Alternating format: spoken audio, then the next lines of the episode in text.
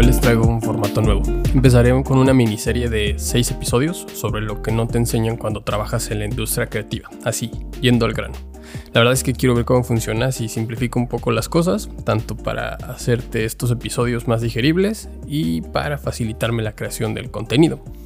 Como por si no lo sabes, eh, estos episodios los grabo en días intermedios entre shootings, o sea, hay días de shootings y por lo regular entre uno y otro hay días en los que hago una pausa o descanso.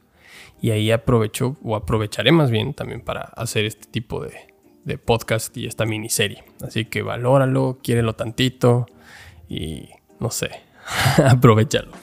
Pero bueno, después de jugar a la víctima unos segundos, vamos al primer episodio de esta miniserie. Esta miniserie titulada sobre lo que no te enseñan cuando trabajas en la industria creativa.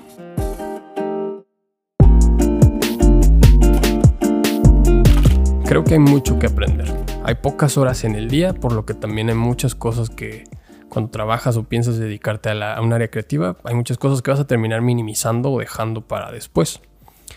En el episodio anterior, que no pertenecía a la serie, sino que era meramente del podcast, les hablaba acerca del perfeccionismo y la procrastinación, y ese tema creo que puede sumar a esta miniserie si lo tomas como un recurso agregado. Vaya.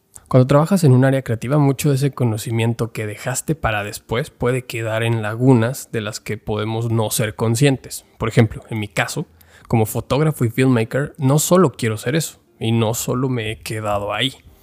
He tenido que aprender a editar, he tenido que aprender a diseñar, he tenido que aprender de marketing, publicidad y administración y hasta en algunos casos aprender un poco a animar o a hacer animación para poder sacar adelante los proyectos que están enfrente y poder abrirme a nuevas cosas. Pero al final del día no terminas de conocer todo lo que estas otras áreas que no son tu trabajo como tal, como la animación, el diseño, el marketing o la administración, pueden ofrecerte, porque tu tiempo es limitado. Y así como tienes que dedicar una parte de tu trabajo o de tu tiempo a la fotografía, también tienes que dedicar una parte a todas las demás.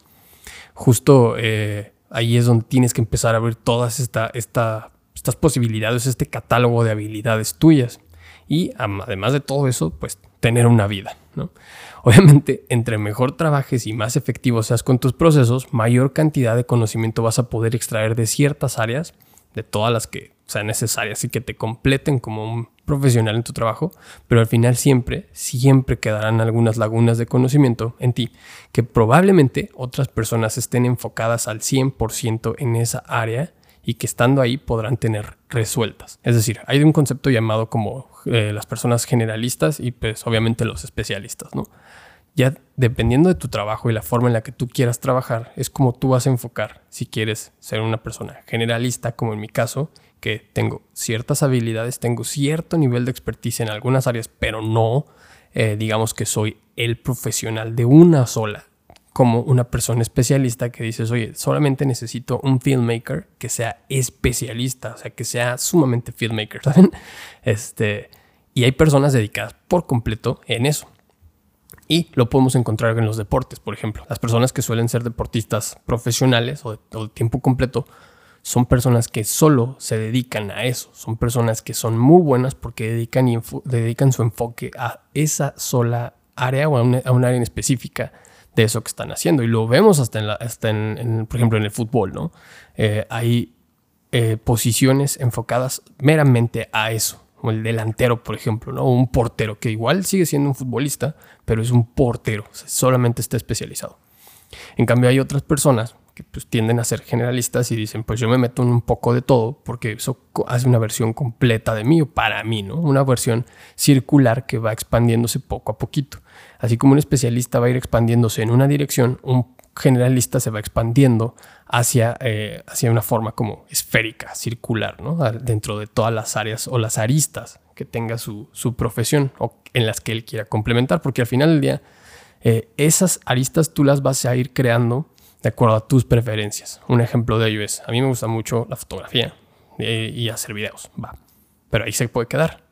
Yo puedo ser un filmmaker de, de, lo que quiera, ¿no? O sea, pero al final día mi tendencia podría ser dominar la cámara y listo.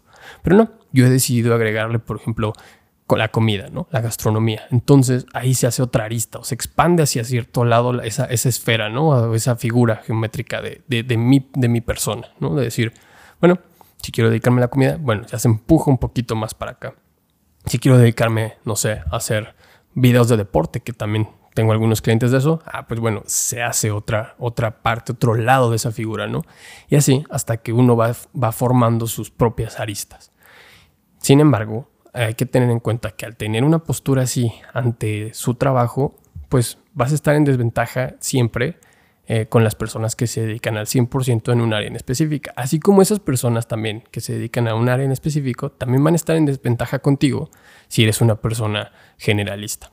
Entonces hay que aprender a vivir con ello, es normal. No podemos ser expertos en absolutamente todo lo que nos guste y aunque pues yo en lo personal creo que sí se puede tener cierto nivel de expertise en todo lo que te gusta, ¿no? Y es justo retomando un poco el episodio pasado del perfeccionismo, eh, creo que eso es como un objetivo mío, ¿no? Como que dentro de todas estas áreas que me gustan, que no son tantas, son selectas, quiero ser bueno y buscar cierto nivel de perfección en ellas, aunque sé que nunca pues lo voy a alcanzar del todo.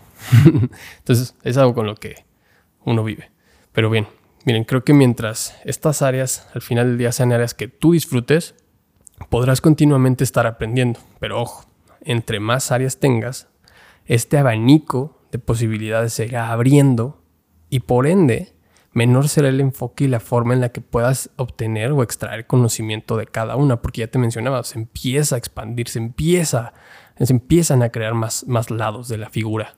Entonces, pues en vez de ser solo una línea recta, se va formando esta especie de, de esfera, ¿no? Supongo que al final del día es una por otra.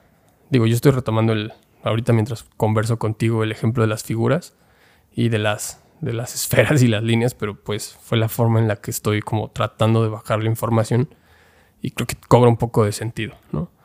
Pero al final del día es una por otra. Ahora sí, creo que en la industria creativa no solo eso es un problema que podemos como disfrutar. Recuerden que en la vida pues una de las enseñanzas que puedo cargar conmigo, no recuerdo dónde la aprendí, pero sé que la tengo en la cabeza, es que es mejor tener mejores problemas. Y creo que este es uno de ellos, ¿no? Este es un, es un buen problema. Sin embargo, creo que hay lecciones que también nadie te enseña y que solo son posibles aprenderlas cuando ya estás ejerciendo y cuando ya estás trabajando. Y una de ellas es el dinero. Si te dedicas a la creatividad, probablemente hayas notado cómo tu vida se divide en dos constantemente.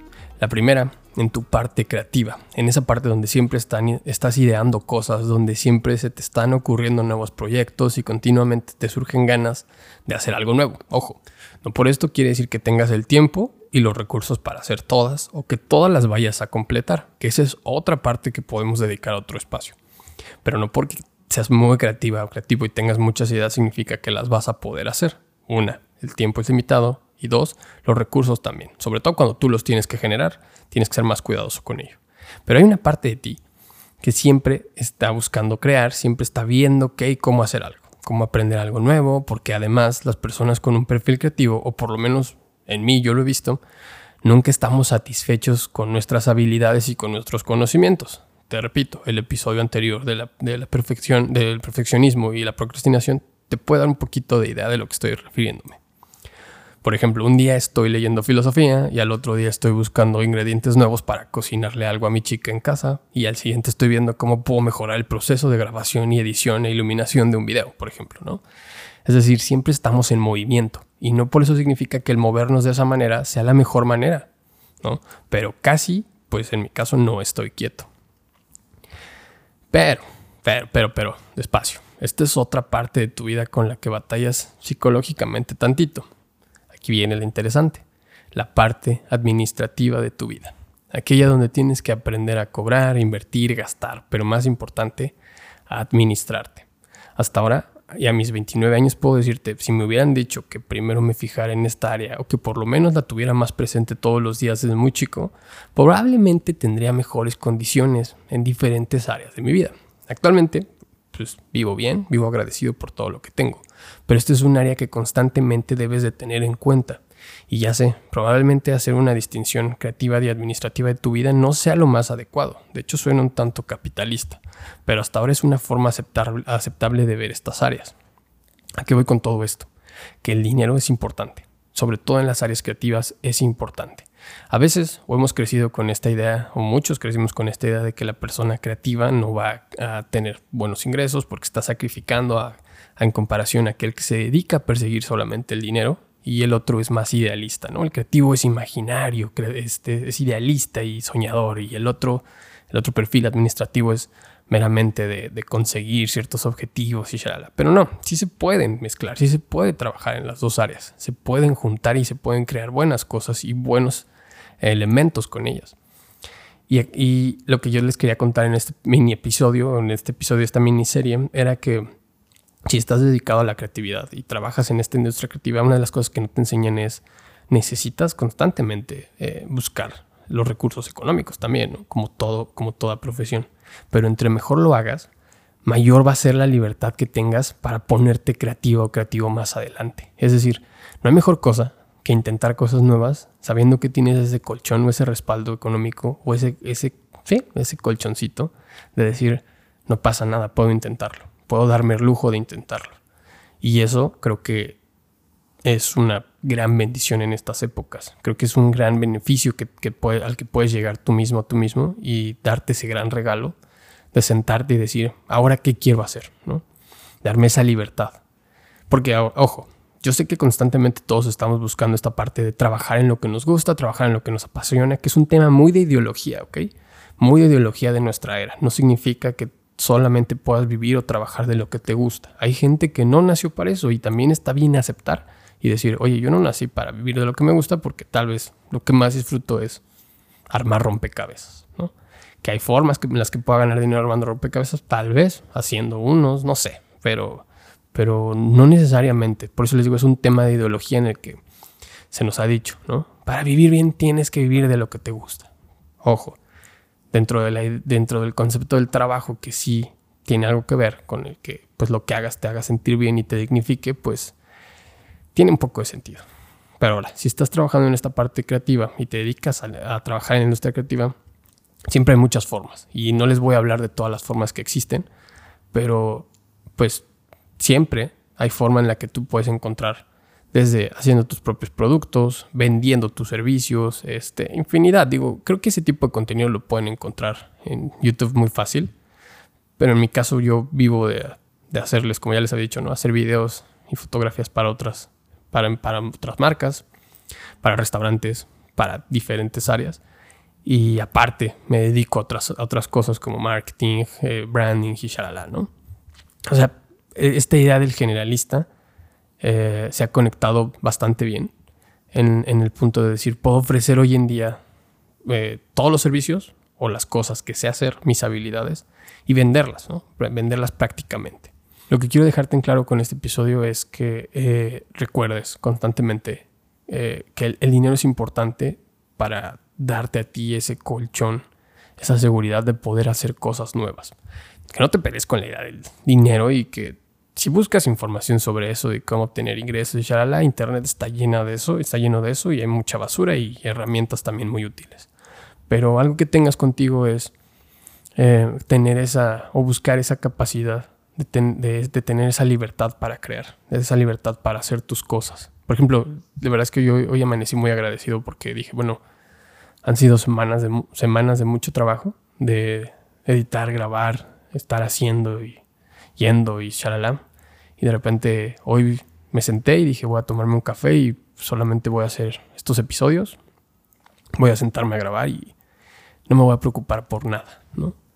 Y creo que esa es una de las formas en las que puedes sentirte bendecido o bendecido de decir, hoy me doy el día de descanso, hoy voy a disfrutar porque he trabajado para todo esto, ¿no? He trabajado para conseguir este espacio de libertad, que es finito, claro. O sea, este espacio de libertad es finito porque mañana también ya hay shootings, mañana también hay trabajo y las semanas que vienen van a estar pesadas. Pero hoy que descanso, puedo soltar, puedo respirar, puedo agradecer y continuar, ¿no? Puedo, disfrutarme. Entonces, eso es una de las cosas que da, que da esta, esta parte de tomar en cuenta el, el dinero. Ahora, recuerden, este tipo de cosas solamente quedan en claro o se aprenden cuando ya las vives, cuando en algún momento te encuentras con esa dificultad económica, con esa dificultad de tener tiempo, con esa dificultad de tener libertad para hacer tus cosas. Y cuando encuentras también como ese balance entre clientes, vida personal, trabajo y todo eso, que eso digo, yo creo que nunca se va a alcanzar como tal, pero se pueden encontrar espacios de estabilidad, momentos dentro de esas curvas y esos altibajos, se van a encontrar esos espacios intermedios en los que te vas a poder sentar, darte esa libertad de hacer algo que, te gusta, ¿no? algo que se te ocurrió, algo que, quieres crear y, y, empezar a hacerlo. Espero que te haya gustado el programa de hoy. Yo soy Said Yassin y esto fue Ego Diario. Nos vemos en el siguiente episodio sobre lo que no te enseñan cuando trabajas en la industria creativa si te pude aportar algo y si te pudo servir algo de lo que hablamos hoy, eh, me encantaría que lo compartieras con alguien que pudieras servirle. Y si no, pues solamente le dieras like, te suscribieras y si pudieras dejarme una reseña, pues por mí estaría súper chido. Si no, también. Te mando un fuerte abrazo. tengas un excelente día, tarde, noche, a la hora que estés escuchando esto. Nos vemos.